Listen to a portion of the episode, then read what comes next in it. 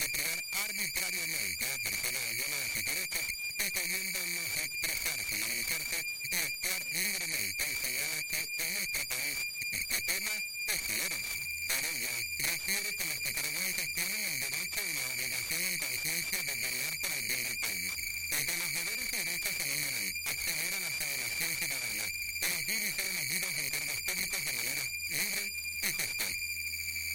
existe además que nadie tiene autoridad para privar arbitrariamente a personas alguna de sus derechos, incluyéndonos expresarse, organizarse y actuar libremente. En nuestro país, aseguran, este tema es tolerante y hemos tenido años en